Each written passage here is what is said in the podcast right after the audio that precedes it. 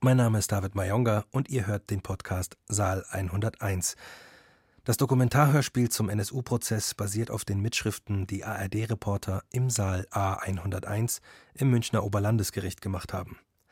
In dieser Folge geht es um die Beweisaufnahme im Fall des Mitangeklagten Holger Gerlach. Holger Gerlach wird zur Last gelegt, die Hauptangeklagte Zschäpe sowie Böhnhardt und Mundlos bei der Beschaffung von Dokumenten unterstützt zu haben, die ihnen ein Leben im Untergrund ermöglichen sollten, um rassistischen Zielen mit Gewalt nachgehen und die Ermordung von Menschen verwirklichen zu können. In der Beweisaufnahme belegen Zeugen und Zeuginnen diese Unterstützerleistungen. Holger Gerlach versucht seine Handlungen herunterzuspielen und möchte sie als reine Freundschaftsdienste bewertet wissen, von deren fatalen Konsequenzen er nichts gewusst haben will. In der selbstverlesenen Erklärung belastet er Beate Zschäpe sowie den Mitangeklagten Ralf Wohlleben schwer. Saal 101 Dokumentarhörspiel zum NSU-Prozess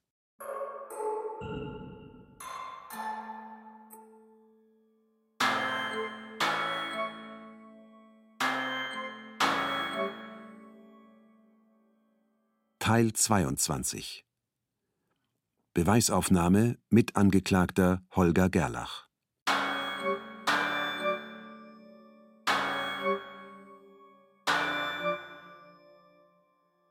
Angeklagter Holger Gerlach. Der Untergrund hatte spezielle Regeln. Anklageschrift Der Angeklagte Holger Gerlach verschaffte der Angeklagten Zschäpe sowie Böhnhardt und Mundlos Dokumente und Berechtigungsausweise, die es ihnen ermöglichen sollten, ihr Leben in der Illegalität zu legendieren. Dabei rechnete er zumindest damit, dass sich diese Personen im Untergrund organisiert hatten, um ihre nationalsozialistisch geprägten rassistischen Ziele mit Waffengewalt, und zwar auch durch den Einsatz von Sprengsätzen und die Ermordung von Menschen, zu verwirklichen, und dass er dies durch sein Verhalten erleichterte und förderte. Verteidigung Gerlach. Mein Mandant wird eine zur Sache vorbereitete Erklärung verlesen. Götzl. Will Herr Gerlach zur Sache aussagen? Verteidigung Mein Mandant wird Angaben zur Person machen, aber keine weiteren Angaben. Es ist nicht auszuschließen, dass er zu einem späteren Zeitpunkt freie Angaben machen wird. Holger Gerlach spricht schnell und staccatoartig. Geboren 1974, Standard-DDR-Erziehung. FDJ, Freie Deutsche Jugend. 1989 Ausbildung. Zerspannungsmechaniker. Arbeitslos. Götzl, fangen wir nochmal an. Ich bitte Sie, langsamer zu sprechen. Sie haben Zeit. Holger Gerlach. Die Ehe meiner Eltern wurde 1977 geschieden. Meinen biologischen Erzeuger mag ich nicht als Vater bezeichnen. Meinen Stiefvater habe ich 1986 verloren. Ich bin das Nesthäkchen, habe zwei ältere Geschwister. Sämtliche Fürsorge und Liebe der Mutter lag auf dem Kleinsten, was der Entwicklung nicht förderlich war. Bis 1986 war ich ein guter Schüler, ab 87 musste ich wöchentlich zum Direktor. Es gab einen Hang zu Subkulturen, erst Punk, dann die andere Richtung. Ich hatte ein Autoritätsproblem, habe die Lehrer nicht ernst genommen. Ich bin von der Schule geflogen, habe aber eine Lehrstelle angeboten bekommen. Nach der Lehre wurde ich arbeitslos. Götze, wie sah es mit Alkohol aus? Angeklagter, hat man getrunken. Seit 2007 trinke ich aber nicht mehr. 2007 habe ich meine Lebensgefährtin kennengelernt und führe seitdem ein Leben, das wir früher Spießerleben genannt haben. Natürlich hat man nicht gesagt, was man früher gemacht hat. 2011 hat sie dann erfahren, was man früher war. Sie fiel aus allen Wolken, aber ist trotzdem geblieben. Götze, Sie haben gespielt? Angeklagter, bin deswegen in therapeutischer Behandlung. Das Problem ist noch latent vorhanden, aber ich spiele jetzt deutlich weniger. Im Laufe der letzten fünf Jahre vielleicht zehnmal. Kötzel fragt, wo leben Schäpe, waren das Freunde? Holger Gerlach antwortet mit Ja. Danach Verlesung der Erklärung von Holger Gerlach. Hohes Gericht. Zunächst möchte ich den Angehörigen der Opfer mein tief empfundenes Mitgefühl zum Ausdruck bringen. Ich selbst bin entsetzt über das Ausmaß und das Leid, welches diese sinnlosen Taten über die Opfer und ihre Familien gebracht haben. Ich hoffe, dass dieser Prozess Ihnen dabei hilft, das Geschehene zu verarbeiten. Ich habe Beate Zschäpe, Uwe Mundlos und Uwe Böhnhardt etwa Anfang der 90er in Jena kennengelernt. Wir waren damals Bestandteil einer Jugendklicke und betrachteten uns als Neonazis. Etwa Mitte der 90er Jahre gaben wir uns den Namen Nationaler Widerstand Jena. Zu dieser Gruppe gehörten damals auch noch andere Personen. Ich kann sagen, dass es für mich schon damals so war, dass ich meine freundschaftliche Verbindung mit Beate und den Uwes als soziale Aufwertung empfunden habe. Anmerkung der Berichterstatterin die Erklärung von Holger Gerlach und wie er sie vorträgt, erinnert mich an die 90er Jahre, als auch ich über die Umwälzungen in der DDR berichtete, über die auf den Kopf gestellten Lebensverhältnisse, über die Brüche in den Lebensläufen, Abwicklungen, Arbeitslosigkeit. Holger Gerlach Verlesung der Erklärung Untertauchen und frühe Unterstützung als André K. mich dann fragte, ob ich den dreien dabei helfen könnte, im Untergrund zurechtzukommen, war ich damit einverstanden. Alle meine frühen Hilfeleistungen, seien es die 3000 D-Mark, die ich den dreien geliehen und später zurückerhalten habe, oder der erste Reisepass, welchen ich extra für Uwe Böhnhardt anfertigen ließ, habe ich freiwillig begangen. Es wurde für mich in dieser frühen Phase schon ganz normal, dass ich diese drei Freunde nur dann treffen konnte, wenn es die konspirativen Umstände zuließen. Das dauerte dann die gesamte Zeit bis zum Ende an. Unsere ganze Szene stellte damals auf diesen Kameradschaftswert ab. Und aus meiner Jugenderziehung, Jungpioniere, Tellmann-Pioniere, FDJ, hatte ich gelernt, dass es wichtig sei, für andere einzustehen, in den Jahren bis 2004 lief das so ab, dass ich die drei entweder mal im Urlaub oder in ihrer Wohnung besucht habe. Wir haben dann meistens zusammengesessen und über alte Zeiten geredet, Bier getrunken, Doppelkopf gespielt. Anmerkung der Berichterstatterin. Da sitzt also ein junger Mann, Neonazi, jetzt Spießer, Eigenaussage, hat Schuld auf sich geladen, bei zehn Hinrichtungen, und alles klingt so normal, der Junge ist nicht mal unsympathisch, so unbedarft er dem Richter zugewandt um Verständnis für seine Biografie und seine Handlungen bittet. NSU, die Morde, Neonazi-Szene und so viel Normalität. Erschreckend. Holger Gerlach, Verlesung der Erklärung. Mein Ausstieg aus der rechten Szene. Ich datiere meinen Ausstieg aus der rechten Szene auf das Jahr 2004. Das hieß allerdings nicht, dass ich nicht noch mit Leuten Kontakt hatte oder auch befreundet war, welche in der Szene verhaftet waren. Ich meine, ich habe 2011 auch noch ein Konzert besucht, bei dem ich alte Bekannte und Freunde wieder getroffen habe. Ich muss auch gestehen, dass ich zu dem Zeitpunkt meines Ausstieges 2004 leider auch eine gewisse Abhängigkeit für Rauschmittel zu entwickeln begann. Ich konsumierte am Wochenende häufiger Speed und andere synthetische Drogen. In dieser Zeit riss auch der Kontakt zu den dreien ab. Zeuge Alexander S. zur Übergabe einer Krankenkassenkarte 2005-2006. Genauere Erinnerungen an den Abend habe ich nicht mehr. Es war ein feuchtfröhlicher Abend bei Gerlach oder uns. Götzl. Wie sahen solche Abende aus? Zeuge. Sofern ich dazu Auskunft geben möchte, Alkohol. Über weiteres will ich mit Verweis auf Paragraf 55 keine Auskunft geben. Götzl. Wenn's nur um Konsum geht. Riesengelächter im Saal. Götzl. Was hat Gerlach konsumiert? Zeuge. Beim Alkohol hat er sich zurückgehalten. Er hat ganz schöne Mengen Amphetamine konsumiert. Welche Mengen? Ich habe es nicht abgewogen. Anmerkung des Berichterstatters.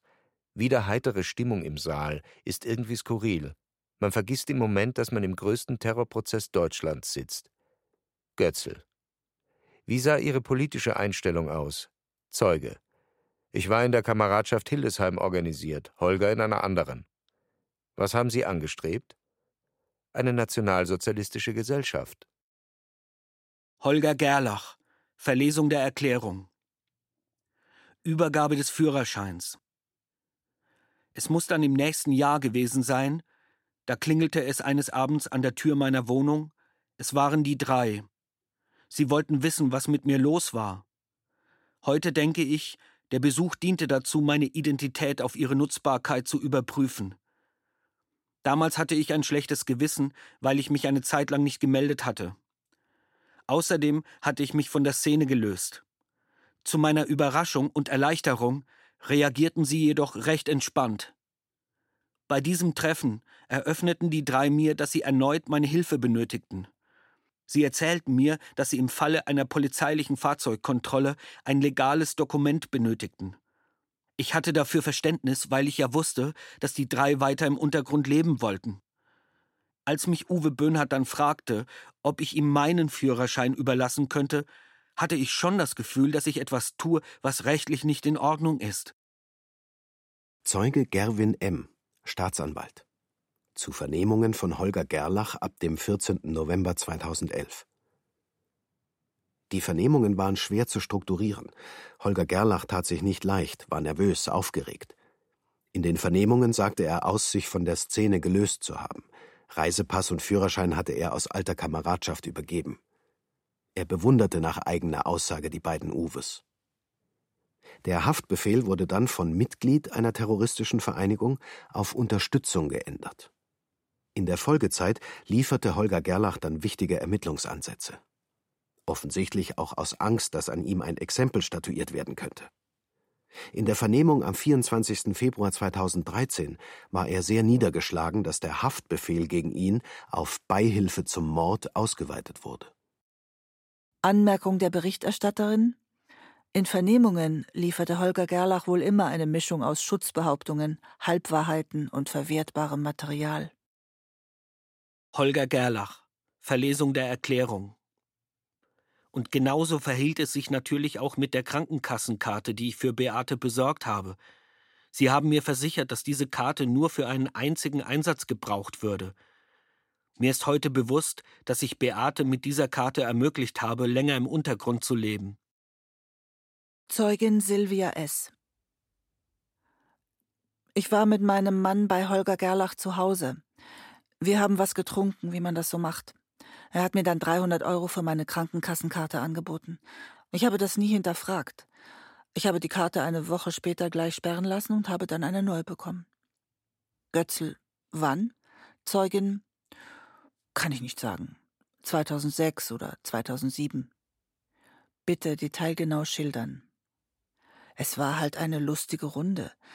Ich konnte ja auch nicht ahnen, was mit meiner Karte passiert. Ich kenne diese Beate überhaupt nicht. Wenn ich das gewusst hätte, hätte ich ja gleich ins Gefängnis gehen können. Ich dachte halt, dass die eh bald abläuft. Was soll Holger damit schon machen? Götzel legt die Karte vor. Ablaufdatum war der Dezember 2008. Die lief gar nicht so bald ab. Ja, stimmt. Mir war so, als ob sie bald abläuft. Götzel legt vor. Zettel mit Anschrift und Geburtsdatum der Zeugin, handschriftlich. Zudem Bibliotheksausweis mit Bild von Zschäpe, ein Brillenpass, ein Fahrradpass, ein Behandlungsprotokoll des zahnärztlichen Notdienstes. Das ist meine Anschrift, aber nicht meine Handschrift. Die Unterschriften sind nicht von mir. Die Dokumente sagen mir nichts. Was hat Ihr Mann gesagt? Der hat nichts gesagt. Wir haben was getrunken, vielleicht auch einen geraucht. Ich habe die 300 Euro gesehen und fertig. Holger Gerlach, Verlesung der Erklärung. Etwas anders verlief es mit dem letzten Reisepass, den ich 2011 übergeben habe. Beate hatte zu diesem Besuch einen Kuchen gebacken. Bei diesem Treffen haben sie mir dann erzählt, dass mein alter Reisepass abgelaufen sei und sie nun einen neuen benötigten. Ich sagte sinngemäß, Ihr hattet jetzt zehn Jahre lang meinen Pass und es reicht jetzt einfach. Die drei blieben ziemlich unbeeindruckt. Am Ende habe ich, wie in der Vergangenheit auch, eingewilligt. Im Nachhinein denke ich, dass sie ziemlich sicher davon ausgingen, mich zur Hergabe des Passes überreden zu können, denn sie hatten die Haarschneidemaschine schon mitgebracht, mit der mir dann der Uwe Böhnhardt die Haare schor. Zeuge Michael M., leitender Ermittler Am 4. November 2011 in Eisenach fielen Schüsse in diesem Wohnmobil mit Vogtländer Kennzeichen. Es brannte in dem Fahrzeug, im Inneren zwei vermutlich tote Männer. Nach der Halterermittlung wurde gegen 12.45 Uhr die Kripo Zwickau gebeten, beim Halter einer Autovermietung nach dem Mieter Holger Gerlach zu fragen. Am Nachmittag wurde eine Sonderkommission gebildet, um schnellstmöglich aufzuarbeiten, was zu der Person bekannt ist. Vom Kriminaldauerdienst Hannover kam, dass Holger Gerlach rechtsmotiviert ist und in Jena geboren wurde. Es folgte die Observation seines Hauses. Die Lebensgefährtin kam gegen 0.30 Uhr nach Hause von einem Konzert. Auf die Frage, wo Holger Gerlach sei, antwortete sie: auf Arbeit. Gegen 1.30 Uhr wurde die Festnahme angeordnet. Zeuge Udo V., Kriminalbeamter LKA Nordrhein-Westfalen. Wir haben 65 Anmietungen feststellen können zwischen 2000 und 2011.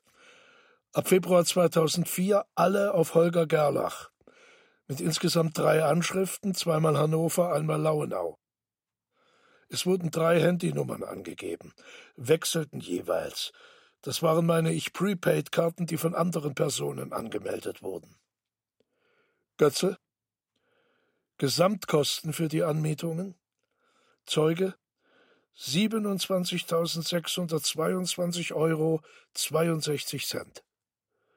Götzel, wie wurde gezahlt? Zeuge immer in Bar. Zeuge Thomas S., Kriminalbeamter BKA, zu Vernehmungen von Holger Gerlach. Holger Gerlach sagte, er habe auch eine Waffe im Auftrag von Wohleben nach Zwickau transportiert. Nach dem Waffentransport habe Gerlach zu Wohleben gesagt, so einen Scheiß mache er nicht noch einmal und man könne sich nicht anmaßen, mit fünf Leuten die Welt zu retten. Wohleben und Gerlach seien befreundet gewesen. An der Geschichte mit der Waffe sei die Freundschaft aber zerbrochen. Zu den 10.000 D-Mark extra, die Gerlach von Zschäpe als eine Art Depot gegeben wurden, er war davon ausgegangen, dass das Geld nicht legal besorgt worden war. Auch Wohleben habe 10.000 D-Mark bekommen. Zeuge Timo K., Kriminalbeamter BKA, zur Vernehmung am 27.11.2011 in Zwickau.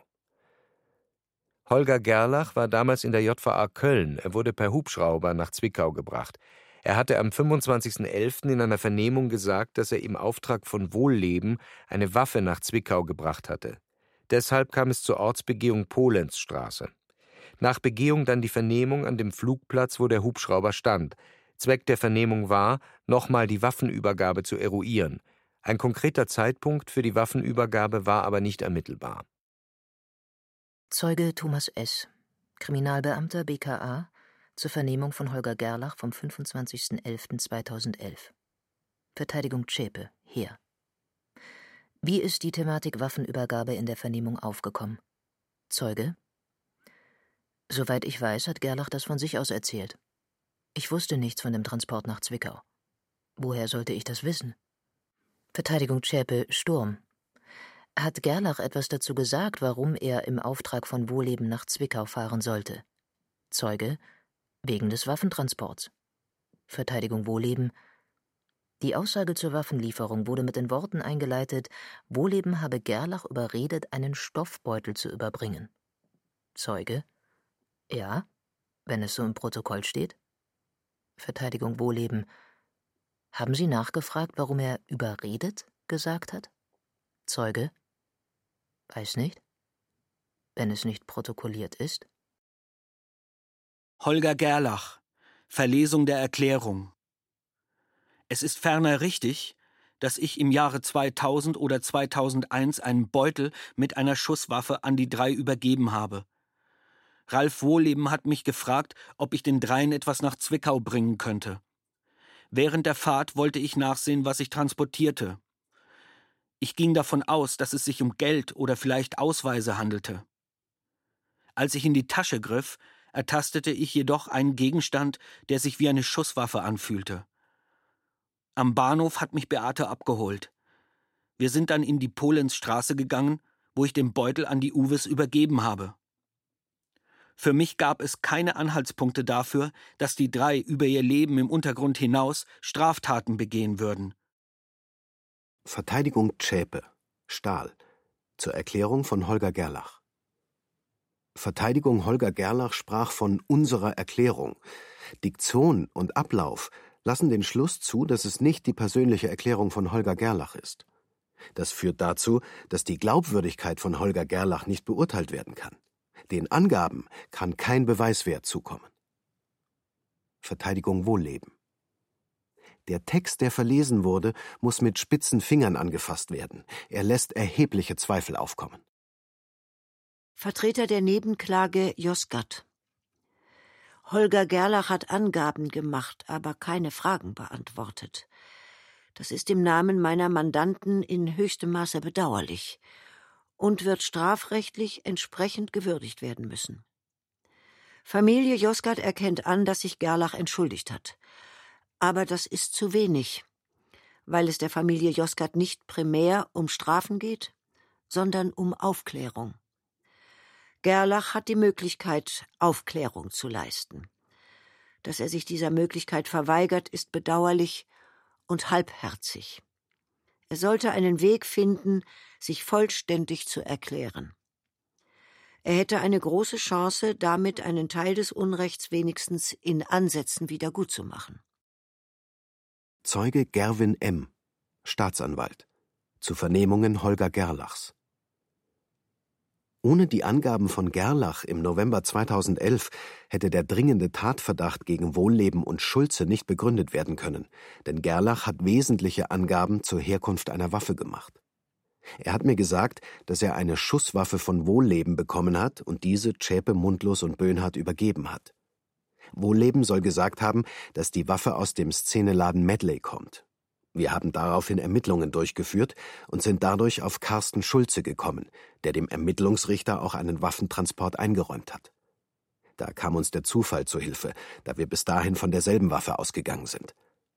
Nach den Angaben von Schulze zu einer Waffe mit Schalldämpfer konnten wir davon ausgehen, dass es sich um die Cesca handelt. Die Angaben zum Waffentransport sind alle von Herrn Gerlach gekommen. Durch den Hinweis auf das Medley sind wir auf die Inhaber gekommen und dadurch konnte der dringende Tatverdacht gegen Carsten Schulze begründet werden.